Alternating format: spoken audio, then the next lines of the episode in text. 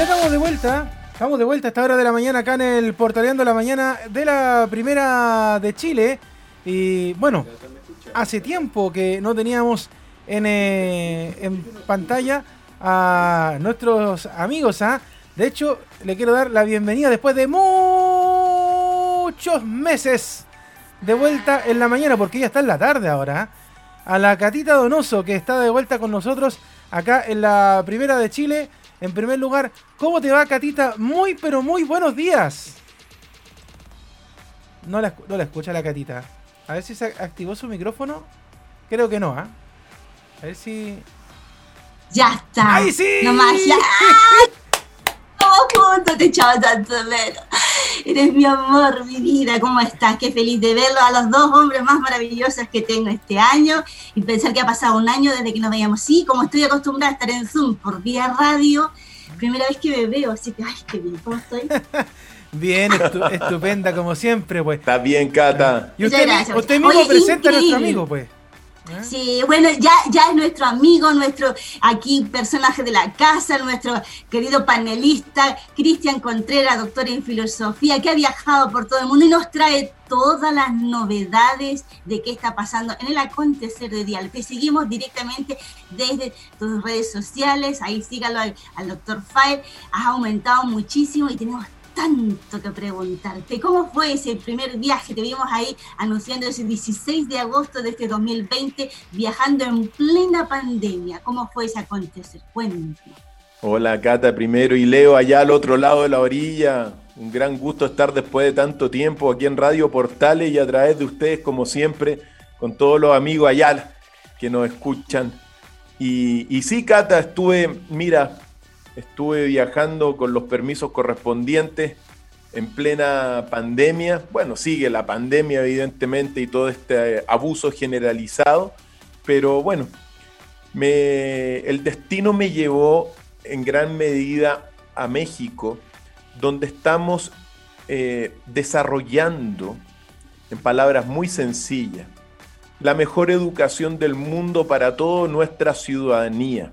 Mm. Entonces, eso es lo que estamos haciendo. Estamos desarrollando un modelo visionario, acorde con nuestra realidad, para que, bueno, para superar al fin y al cabo eh, toda la mala educación en que nos han mantenido durante décadas y décadas.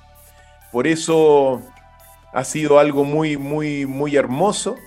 Lo estamos, la idea extra, digamos, es implementar este modelo en nuestro país, Chile y también en México.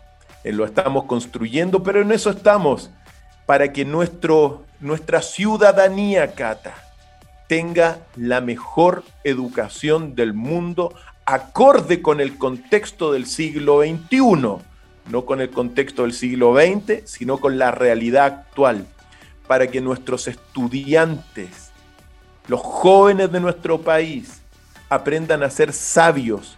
Para eso estamos y eso es lo que estamos construyendo.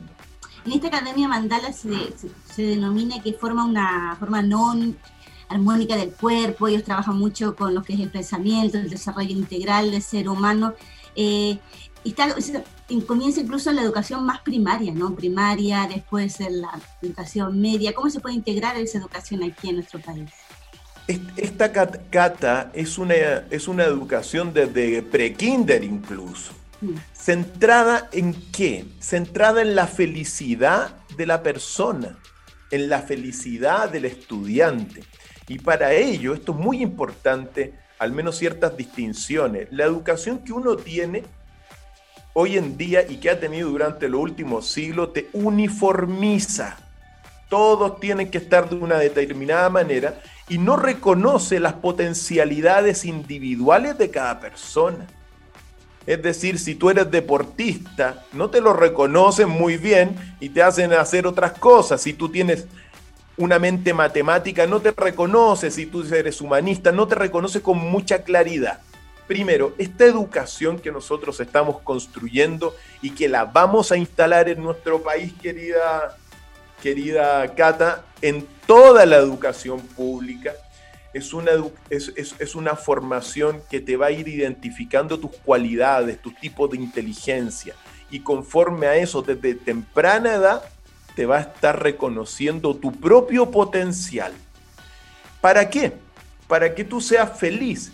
Hoy día, si tú te das cuenta, prácticamente entre al colegio sin saber qué estudiar, después la universidad, y te dicen que prácticamente para ser feliz tiene que ser o abogado, médico o qué sé yo, profesor, cuando cada persona tiene una cualidad distinta.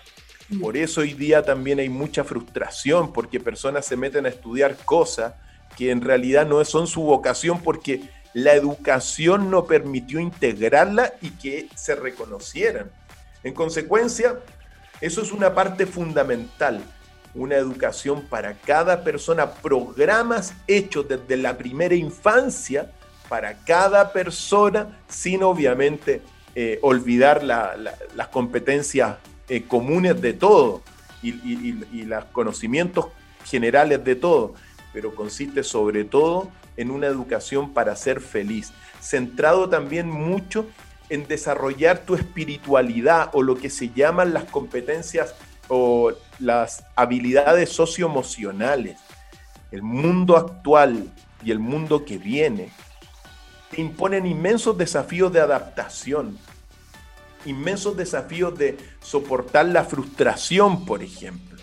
Bueno, todo eso tú lo vas a, enfrentar mucho mejor cuando te enseñen en el colegio a meditar, por ejemplo, a tener buenas intenciones, a practicar el yoga, a hacer un deporte sano también. El deporte fundamental en toda la educación, porque mente sana y en cuerpo sano. Entonces, bueno, todas las habilidades socioemocionales son un pilar de esta educación que estamos construyendo y que la vamos a llevar a, todos a todos los jóvenes eh, de nuestro país. Ese es, ese es el objetivo. Y así vamos a ir generando una, buena educación, una educación para la felicidad en todo nuestro continente. Eso es lo que estamos construyendo en la Academia Mandala y en nuestra academia acá, que son academias hermanas al fin y al cabo, eh, y, que participamos. Por lo tanto, estamos en una, realmente en la frontera del conocimiento en, en términos de la educación. Así que eso a grandes rasgos, Cata. Y usted como doctor en filosofía, ¿cómo tomó ese punto tan importante de que es para nosotros eh, retirar esa educación filosófica en las escuelas? Yo tuve la oportunidad y creo que el privilegio de poder tener filosofía, de estudiar latín, de estudiar griego, y, eso sí que ayuda al, ser humano como a ser lo más reflexivo y, y más observador sobre el día a día. Pero por supuesto que sí, Cata, es fundamental ¿Qué es lo que sucede al fin y al cabo? Lo que pasa, uno tiene que entender que en gran medida la filosofía del siglo XX también es una filosofía muy pesimista. Y la filosofía conservadora de las décadas de, los tiempos de la, de la Edad Media es una filosofía también pasada de moda. Es decir, está muy superado. Nosotros lo que el, el programa filosófico que hay detrás de, la educación que estamos planteando y que ya lo tenemos creada, es un modelo filosófico para que tú aprendas a ser sabio. Y eso se enseña fácilmente, no es algo, no, tienes que leerte eh, una biblioteca entera para ser sabio, sino que es una forma de enfrentar la vida aprendiendo a mirar las dos grandes verdades que existen. La verdad de las palabras, que es un velo de la realidad, y la verdad de sentido profundo a la cual tú ingresas a partir de la biunidad de la síntesis, pero que te implica un silencio. En palabras bastante sencillas, yo lo único que te puedo asegurar a nivel filosófico, que vamos a tener una juventud sabia, aunque no se hayan leído los, los, los, los libros y las bibliotecas, van a, evidentemente, yo digo, la lectura, el libro es el mejor amigo del hombre después del perro. O sea, antes que el perro, el libro es el mejor amigo del hombre. Pero lo importante es que nosotros le vamos a enseñar a los jóvenes a ser sabios, a saber enfrentar la vida, a mirar con sabiduría el mundo, que es lo importante. Y cualquier persona de cualquier lugar de nuestro país, desde los sectores más necesitados a los sectores más altos también, todos van a aprender a ser sabios porque yo les voy a enseñar eso con mi propia, con mi propia palabra y voy a dejar instalado ese modelo que ya está instalado. Es, es, decir, esto no es que haya que hacerlo, sino que hay que difundir este modelo. Esto ya está funcionando, Cata, ¿ya? Y, y eso, entre otras cosas, enseñar inglés, enseñar también matemáticas inteligentes que te permitan razonar eh, con didácticas nuevas, entre otras tantas cosas, evidentemente, enseñar ciencia y tecnología. La tecnología hoy día es un... La tecnología bien utilizada nos, nos enseña a expandir nuestros sentidos. Entonces, hay que ir aprendiendo todas estas cosas, pero yo lo que, lo que sí te aseguro una cosa acá, eso es el pilar del nuevo mundo, la educación. Y vamos a, vamos a tener en nuestro país la mejor educación de la tierra para nosotros y para toda nuestra juventud. Y lo vamos a instalar desde el Ministerio de Educación. Se acabaron los programas que lo único que buscan es adoctrinarte, controlarte. Le vamos a dar libertad a los jóvenes y virtudes para enfrentar el mundo. Ese es el corazón del futuro en todo caso. Me refiero, el primer pilar del, nuevo Chile que estamos construyendo es la educación y vamos a tener gente sabia y virtuosa, querida Cata. Y Leo allá también, que te veo. Sí, y de hecho, ¿sabes, Cristian? A mí me llama la atención un poco esto porque esto debería haberse hecho hace mucho tiempo. A mí me llama la atención cómo muchas veces quedamos siendo muy pasivos con el tema de la educación y hemos formado generaciones de personas muy frustradas. De hecho, tú lo tocabas en, un, punto de lo que nos ha ido contando, de que muchas veces uno le pregunta a las personas, a ver, ¿qué, quiere hacer usted con su vida? No tengo idea. Bueno, ya, sea ingeniero. ¿Qué quiere hacer usted con su vida? Eh, no sé, ya, sea médico. Y muchas veces, eh, de generación en generación, nuestros padres, nuestros abuelos y en fin, han sido lo que otros quieren que sean y no lo que ellos quieren ser. Y por otro lado, por lo mismo, tampoco hay interés de poder acercarse a un libro, de poder acercarse a personas afines, porque finalmente terminamos siendo máquinas que queremos que hacen lo que otros quieren que hagan y no lo que tú quieres ser. Y cuando tú sales a la calle y le preguntas a las personas, "Oiga, ¿usted se siente feliz?" No, no me siento feliz. ¿Usted en lo que hace lo hace por vocación o lo hace porque quiere ganar dinero o porque la sociedad se lo impone. Y eso es importante, interesante poder saberlo. O sea, como tú bien decías, llegar desde la primera infancia a preguntarle a una persona, ¿qué quiere hacer usted? Yo quiero hacer tal cosa. Y darle las herramientas para poder pensarlo, meditarlo, trabajarlo, purificarlo, que también es muy importante porque uno muchas veces tiene intenciones de hacer un sinfín de cosas, pero todas esas cosas también hay que irlas purificando, hay que irlas depurando para que se pueda llegar a un objetivo final. Ahora eso no ocurre. Ahora la gente va caminando por un tren eh, sin frenos, donde nadie sabe para dónde va. Y bueno, resultado de todo esto es lo que vivimos en el mundo. O sea, no es algo que solamente se vive en Chile. Los estallidos sociales, el descontento, el no estar de acuerdo con el otro, no tener tolerancia. En fin, son un montón de cosas que parten justamente de algo que tú comentas. El hacer cosas y esas cosas hacerlas por convicción y vocación y ser feliz con ello. Cosa que hoy por hoy no vivimos con eso. Tú lo dijiste, Leo, y uno tiene que ser bien crítico llegado a este punto de catástrofe en, la, en el cual nosotros estamos. Pero la realidad es que nuestros, bueno, gobiernos nos han mantenido en la ignorancia durante siglos. Aquí a los gobiernos de nuestro país no les ha interesado desarrollar el principal capital o recurso natural que uno tiene, que es el cerebro. Uno tiene que darse cuenta, realmente nuestro gran capital natural es nuestra mente. Y aquí no se ha desarrollado porque no les interesa a los gobiernos que hemos tenido a lo largo de los últimos 200 años, por poner un límite, que aquí se desarrolla el pensamiento. Nuestro país tampoco nació en torno de las, del desarrollo de las artes y de las letras. Eso uno también lo tiene que decir. Pero si uno se remonta a los últimos 200 años de nuestra independencia o autonomía relativa, durante el siglo XIX, aquí se vivió en una oligarquía completa. El analfabetismo en Chile era casi total. Durante el siglo XX se avanza poco a poco y recién a fines del siglo XX se logra tener a una sociedad, eh, digamos, que sabe leer y escribir, pero más del 65% de los adultos no entiende lo que lee. Entonces, ¿qué es lo que sucede?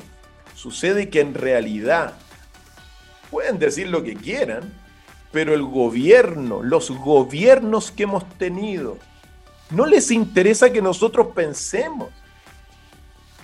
Porque alguien que piensa es una amenaza para la oligarquía que se ha instalado en nuestros países.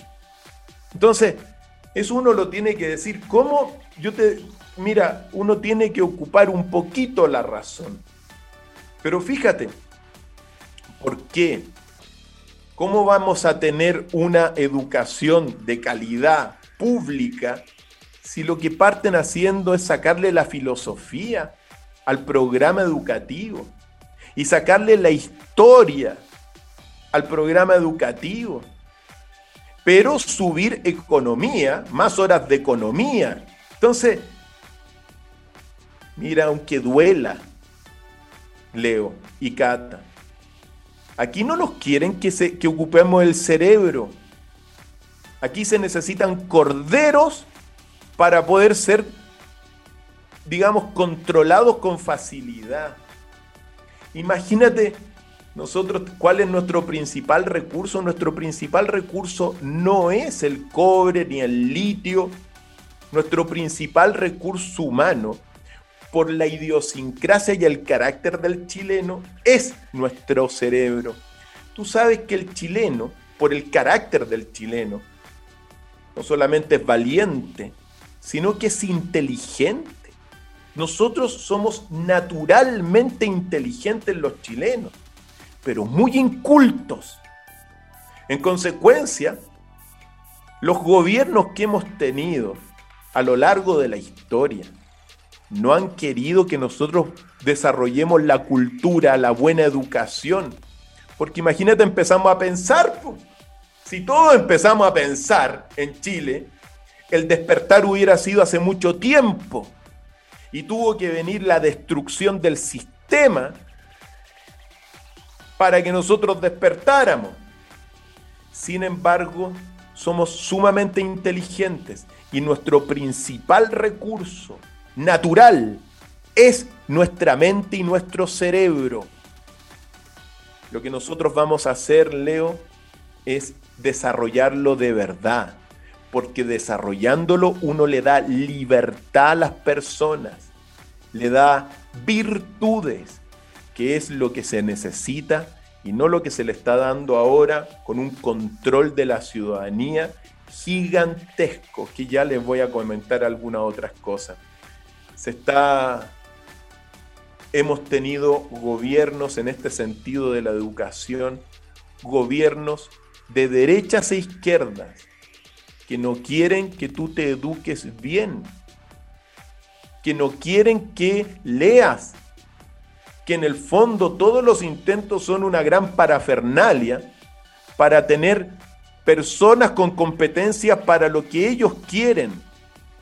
Y desde la Revolución Francesa en 1789 y la aparición de la educación centralizada, desde ahí, desde hace más de 200 años, se sabe que la educación ha sido un, un medio de adoctrinamiento de ciertas ideas nosotros vamos a construir una verdadera educación para el futuro, para el presente y el futuro. ¿Qué es lo que estamos haciéndole?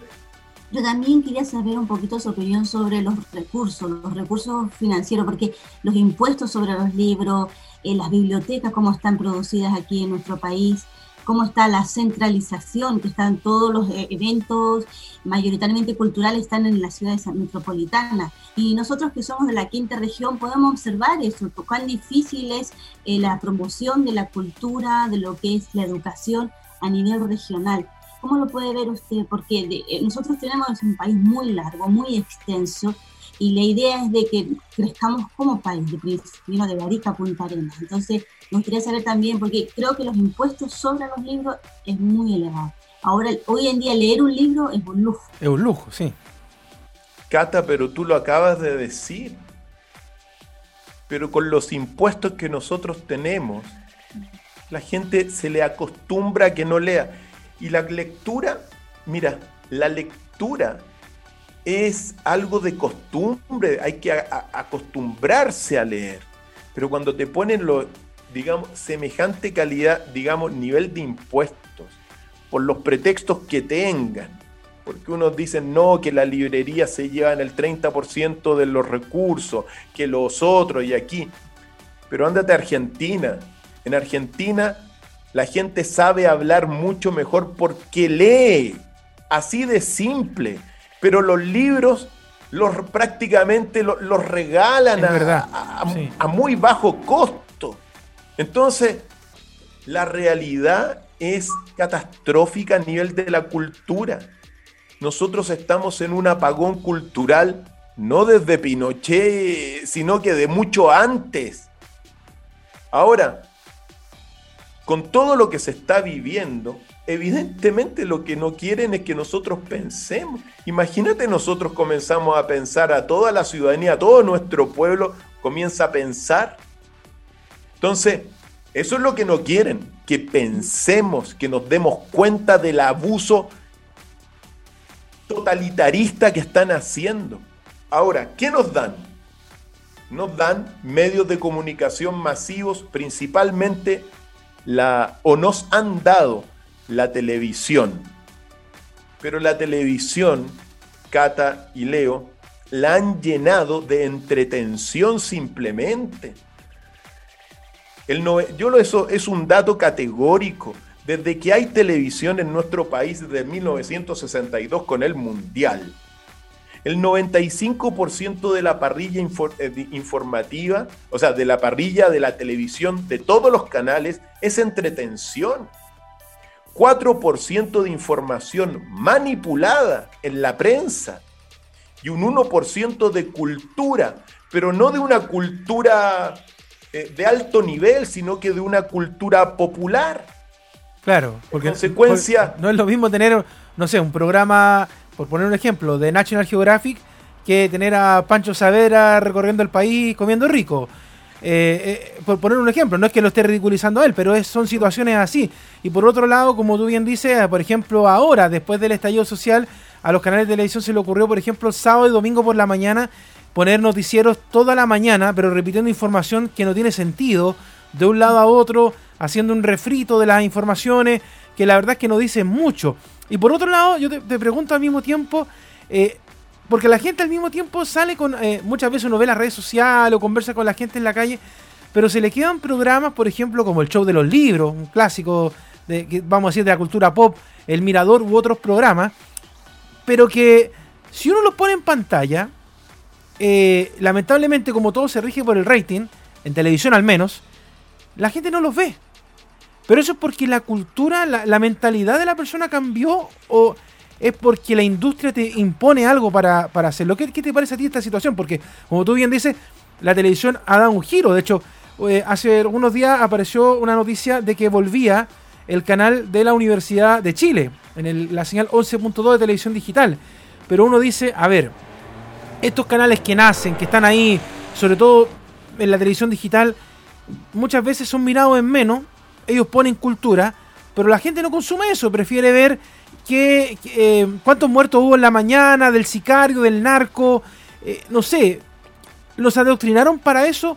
Podríamos cambiar ese sistema y en la mañana a lo mejor en un matinal poner algo mucho más relevante que, que sea de discusión nacional, que sea más cultural, que sirva también para los menores, que sirva para la familia, o lamentablemente esto va hacia una carrera en donde lamentablemente para poder conocer de cultura hay que acercarse al streaming, hay que acercarse a espacios como este mismo que estamos generando contigo ahora.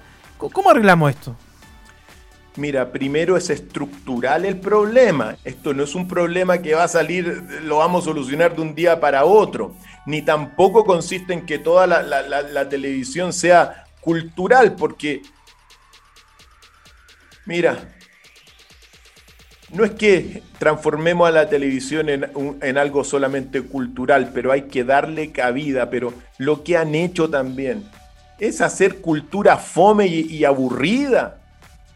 Entonces, aquí hay, una, hay, un problema mayor que tiene que ver con la estructura también propiamente tal eh, de la idiosincrasia que se ha formado en el último tiempo.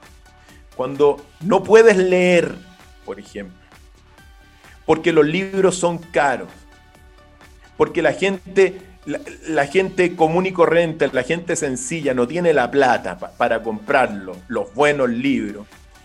Eh, se te da, pero se te da televisión basura. Pero la televisión basura, ¿qué es lo que pasa?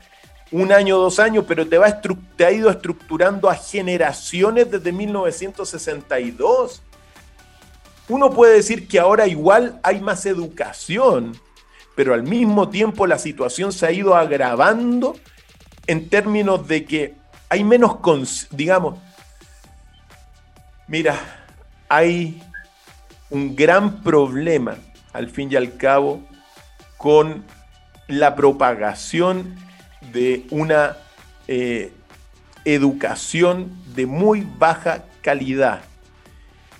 Yo creo que la solución realmente viene por una gran reformulación educativa, que tiene que venir acompañado con otras reformulaciones también, para no andar, ahondar en el diagnóstico terrible en el cual nosotros estamos. Los libros son una cosa, pero también la masificación de la estupidez es otra también. Entonces, se te estructuran a generaciones conforme a una, a, una malentendida entretención, no como la que hace Cata, siempre dando sus, sus, sus, aportes en lo que se llama el periodismo de espectáculos realmente. Una cosa es esa y la otra cosa es perder el tiempo hablando estupideces en medios de muchísima influencia.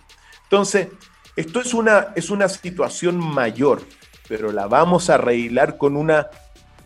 Mira, son en el fondo ocho grandes reformulaciones que ustedes las conocen. Cuando nosotros instalemos las ocho reformulaciones del Estado, esto es algo conjunto, completamente conjunto. Y vamos a tener una buena educación. A mí me decepciona un poco hablar de, de, de la, bueno, de la situación de la manipulación, por ejemplo, de las mentes, de cómo te están instalando conceptos en los jóvenes para destruir a la juventud. Te instalan antivalores que te los confunden por valores. Te instalan también, hay una un concepto que es el antónimo de la utopía, que es la distopía se te ha instalado a través de los medios de comunicación, te han elevado a personas que los tratan como héroes, pero que en realidad son los antihéroes.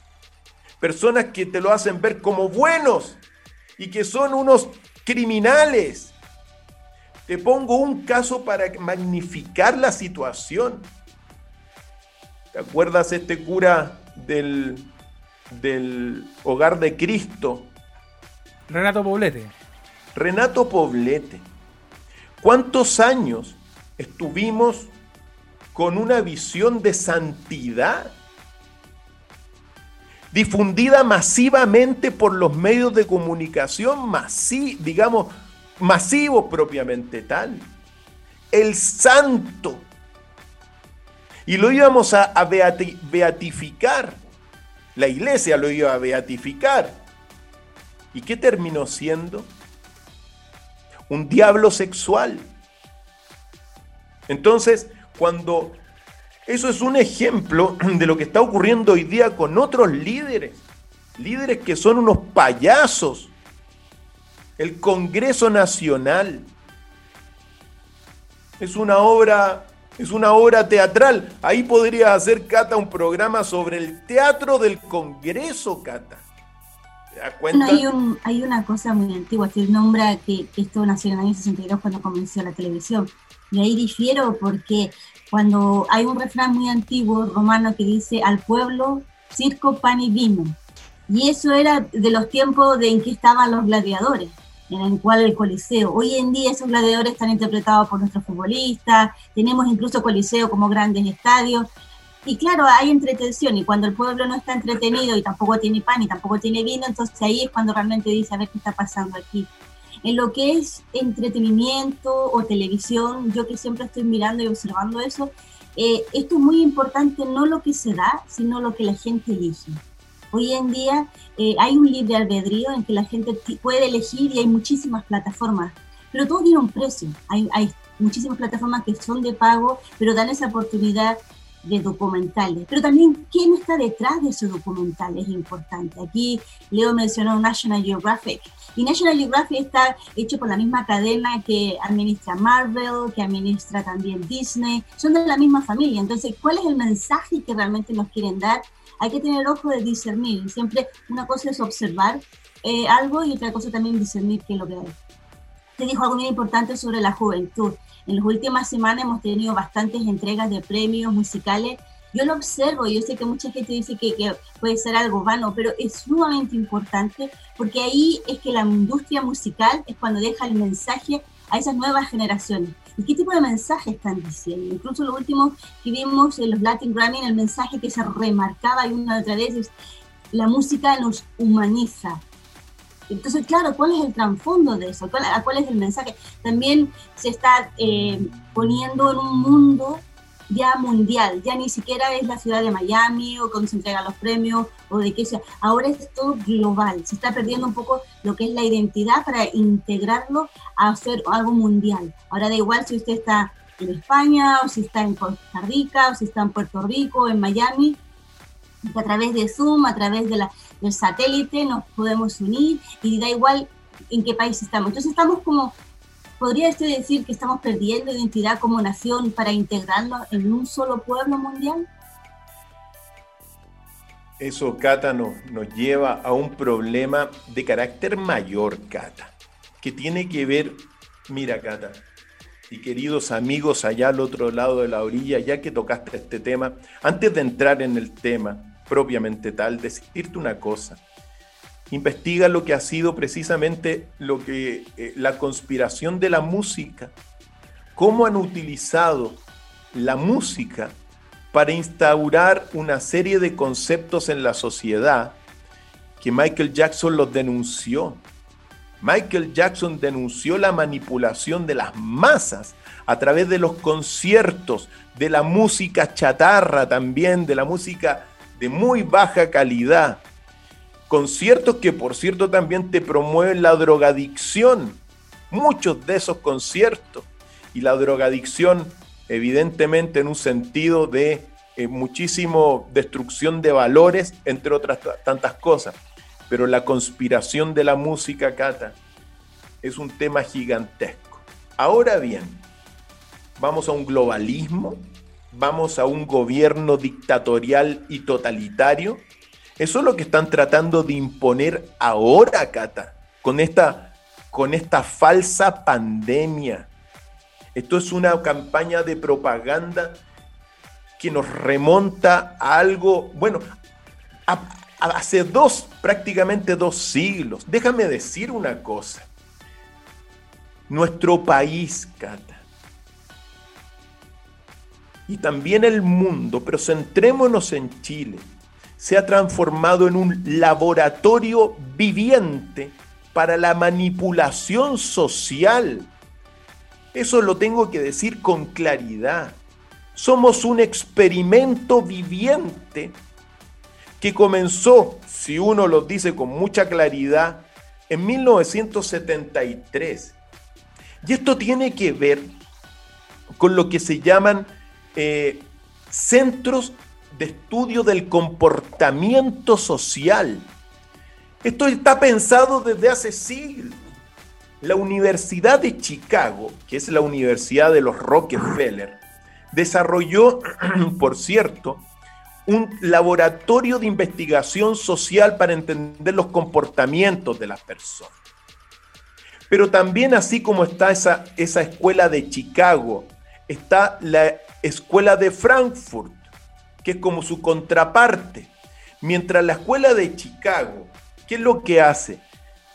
Te masifica socialmente una línea nacionalista, pragmática, funcionalista, alineada con la administración y las grandes corporaciones transnacionales, que fue lo que se instaló en Chile por los Chicago Boys, la escuela de Frankfurt, Alemania, es globalista, materialista marxista y trabaja dentro de la estructura con mucha crítica, que vendría a ser la izquierda. La izquierda de nuestro país se, inspira y está controlada por la escuela de Frankfurt, la derecha por la escuela de Chicago. También, por ejemplo, está otro instituto de, de, estudio social con mucha influencia en Gran Bretaña que se llama el Tavistock Institute.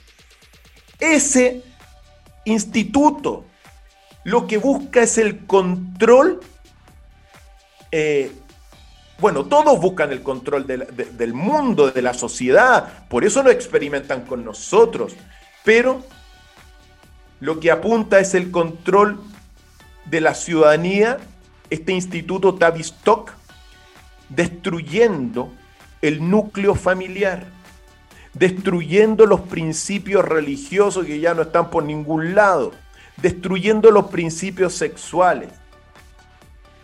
Es el instituto Tavistock, que te prohibió la droga porque eso estimula en los jóvenes ir hacia lo prohibido. En consecuencia, nosotros hemos estado siendo escenario nuestro país. Todos nosotros, conejillos de India, de un laboratorio viviente para ver cómo nos comportamos. Ahora bien, ya que estoy en este tema de los laboratorios de conductas sociales, la pandemia, querida, querida Cata y Leo, bueno, la instaló en el mundo el MIT, el Massachusetts Institute of Technology. Ahí tienen un centro, mira, en 1945 inventaron un centro de investigación de dinámicas de grupo liderado por Kurt Lewin, que era un nazista que se lo llevaron a Estados Unidos. Y de ahí derivó, evidentemente, eh, un instituto del MIT para, eh, bueno, estudiar la conducta. Y determinaron que la conducta humana, el total de la conducta de uno está determinada por las circunstancias de uno como individuo y del entorno. Todo esto del MIT controlado por el grupo Bilderberg, por corporaciones transnacionales, por grandes bancos e industrias, que tomando las inspiraciones y, los, y, las doctrinas de control social del MIT, controlan a los partidos políticos y a la prensa y a través de los partidos políticos y la prensa manipulan el entorno social mediante líderes que representan teatralmente una ficción. Líderes convertidos en actores, que tú los ves, por ejemplo, en los medios de comunicación masivo, en la prensa, son actores, actores de la falacia, actores de la manipulación, actores de la omisión. Y también lo ves en el Congreso, en los Congresos. Todos con una mascarilla hoy día. Estos actores instalan políticas e instalan formas de pensar para ver cómo la sociedad reacciona. Te instalan eso. ¿A través de qué? ¿Por qué? ¿Qué, es lo que buscan todos estos? Finalmente con, tomando el MIT y toda esta cosa de la pandemia, lo que buscan al fin y al cabo es una instalar una propaganda totalitaria de la élite, querida, querida Cata y Leo. Te lo pregunto Han instalado una propaganda totalitaria de la élite. Se está modelando el sistema internacional para conducirlo a un totalitarismo. Por ahí va el tema. ¿Y qué es lo que quieren ahora estos actores en el Congreso y actores en los medios de comunicación masivos, controlados por el Club Bilderberg y el Estado Profundo? Nos van a llevar, o lo que buscan, es instalar una guerra civil en Chile. Quieren destruirnos completamente porque recuerda, mira, uno siempre recuerda algunas palabras, pero David Rockefeller antes de morir dijo, todo lo que necesitamos es una gran crisis y el mundo entero aceptará nuestro nuevo orden mundial. Instalaron la crisis ¿Cuándo? El 11 de marzo del 2020 con la pandemia completa. Bueno, esto viene desde el 11, desde el 11 de, septiembre del 2001 con la caída de los Torres Gemelas y antes también en 1945. Dos bombas atómicas, dos Torres Gemelas caídas después y se ha instaurado un caos social. Pero la guinda de la torta ahora para el control y la instauración del Estado totalitario es precisamente el confinamiento y la pandemia instaurada el 11 de marzo. Número cabalístico y número evidentemente eh, tomado por muchos. Recuerda lo que dijo Kissinger también. Porque uno tiene que, si ustedes quieren realmente darse cuenta de la realidad, Kissinger dijo, morirá mucha gente en la implantación del nuevo orden mundial pero será un mundo mejor para los que logren sobrevivir. En consecuencia, cuando uno ve globalismo, sí, Cata, lo están instaurando porque son los autollamados amos de la tierra, amos del mundo. Y no les interesa la plata porque la tienen. Les interesa el poder sobre todo nosotros. Esa es la realidad. Estos grandes miembros del Club Bilderberg lo que quieren es mantener a toda la ciudadanía del mundo como la están manteniendo. Mira, en marzo de este año, léanse, por cierto, la, véanse eh, la portada del Economics. Te sale, tenemos todo bajo control. Y el Economics es un instrumento del grupo Bilderberg. Por supuesto, porque ellos pertenecen a la editorial Pingüino, que también es la misma de la familia Rocher. Pero hay una cosa, el año pasado nosotros hablamos que en esta misma fecha, ya justo hace un año, se realizó un evento se llama Event 201, que era una simulación de cómo se podría hacer una pandemia. E incluso se nombra a esta enfermedad como el COVID-19, que va a ser el prototipo de pandemia.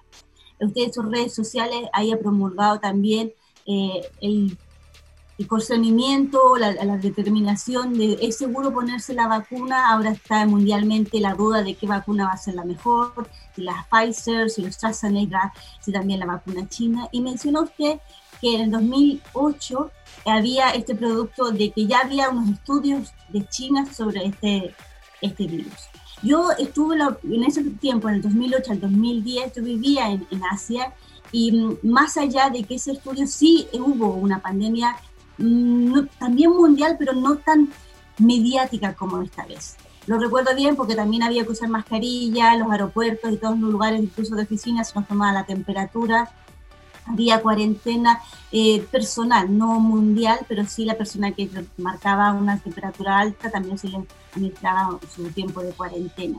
Así que sí que hubo unos estudios, fue una pandemia que se le, le mucho la, la, porcina y también la de, la Pero yo quería preguntarle, usted que estuvo viajando ahora en México y estuvo en Dubái, cómo desde el punto fuera de nuestro país, de Chile, cómo vio ese viaje, cómo, cómo están las restricciones a nivel mundial y cómo ve que está más o menos eh, poder viajar, porque usted ha, ido y ha vuelto. Así que que nos cuente un poquito cómo están esas restricciones, cómo se ve en otros países y sobre todo por los Emiratos Árabes, que los Emiratos Árabes es un mundo muy diferente a nivel socioeconómico y también es una fusión de todo lo que es Oriente y lo que es también eh, el mundo árabe.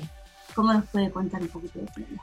Cata, yo tuve en este viaje de exploración, de investigación, de, creación también, eh, tuve la posibilidad de estar en Estados Unidos, México, Holanda y Emiratos Árabes Unidos y Brasil. Y yo lo único que te puedo decir en ese sentido, Cata, que el país con mayores restricciones de todos esos que te nombré es Chile. Aquí nos tienen amarrados. Aquí los gobiernos y los parlamentarios nos están sometiendo a una condición indigna de la persona humana. Nos tiene, es el país con mayores restricciones de todos y restricciones ilógicas. Porque mientras en, a Dubái tú entrabas y si tenías, te pedían el, el, test, pero si te salías positivo, o sea, negativo, no estabas en cuarentena y, podías entrar. ¿Por qué aquí, durante cuánto tiempo te han tenido en, en, digamos, tenías que hacer cuarentena, aunque no tuvieses el virus? Si yo no tengo el virus, ¿por qué tengo que hacer cuarentena? Pero ¿Cuál es la razón? Claro. La razón es totalitarismo. La razón es el abuso contra la ciudadanía.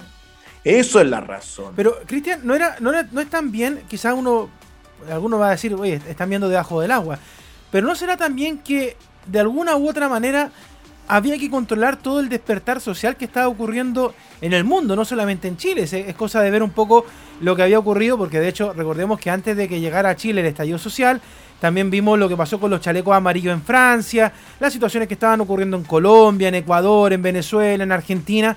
Y de alguna u otra manera había que controlar a las masas que estaban despertando con esto de la pandemia, con esto también de la cuarentena total, incluso con personas que no tenían problemas de salud. Había que de alguna u otra manera parar un poco lo que está ocurriendo en el mundo, que quizás está, en cierta manera, como decía Catalina hace algún rato, conectándose, globalizándose la información de que, ok, basta de los gobiernos totalitarios, basta de los abusos, basta de muchas cosas, y despertemos, manifestémonos, pero alguien dijo, alto, vamos a poner esto también para que no terminen destruyendo el mundo. O sea, yo creo que, no sé, a lo mejor alguno me decía, estás viendo debajo del agua, pero yo creo que por ahí también va el tema, ¿no, Cristian?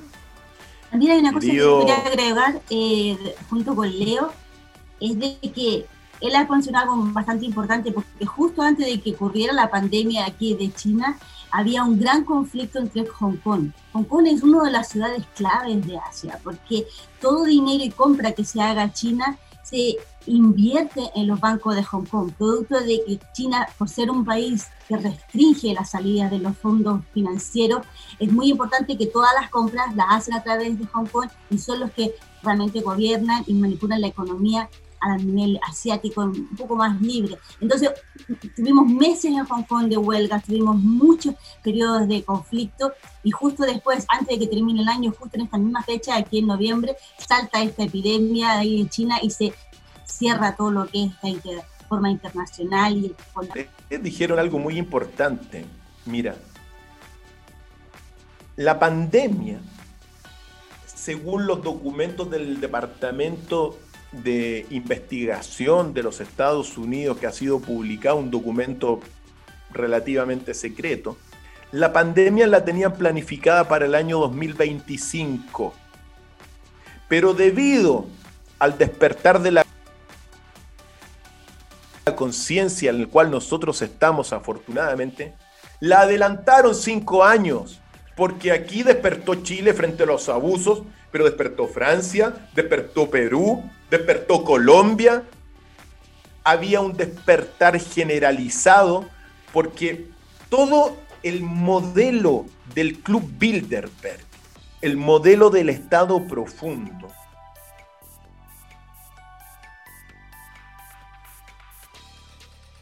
en el silencio, se basó en que la gente no supiera lo que están planeando.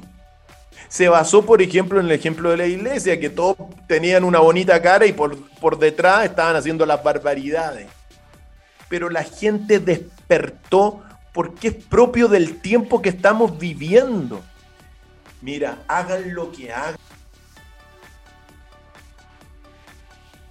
Cuaces aquí en Chile, hagan lo que hagan. ¿Tienen poder? Sí, tienen poder. ¿Tienen visión? Por supuesto que tienen visión. Pero no tienen el control. Cree, claro, nos controlan a todos con las máscaras, pero no tienen el control real del curso de la historia. El control real del curso de la historia lo tenemos nosotros los que estamos trabajando por la, búsqueda de la verdad y las virtudes. Eso uno lo tiene que decir muy claro. Y por los que trabajan por la sabiduría. Estos tienen conocimiento, poder, visión, pero no tienen sabiduría. Lo que han, han, hecho es claro, durante décadas y hoy día controlar a través de la propaganda, de la mentira, de la manipulación de los datos y acontecimientos para generar un caos mundial y el desasosiego interior en el cual nosotros estamos hoy día. La ciudadanía hoy día está sin ninguna base ética, sin ninguna base moral, porque las destruyeron todas.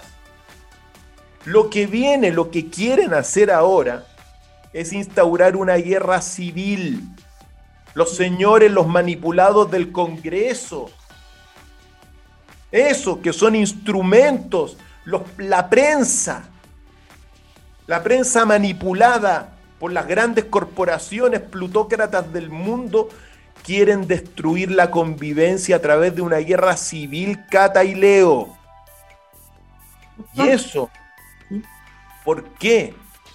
¿Saben por qué? Porque nos tienen miedo. Le tienen miedo al hombre libre. Porque el hombre libre y virtuoso, ¿sabe lo que va a hacer? Claro, es una amenaza para el poder que ellos han tenido durante milenios. Las huestes satánicas han instaurado, fíjate lo que es el COVID. El COVID es instaurar la cultura del terror. Mm. Y así nos domestican, nos domestican como animales. Porque eso es lo que somos para ellos.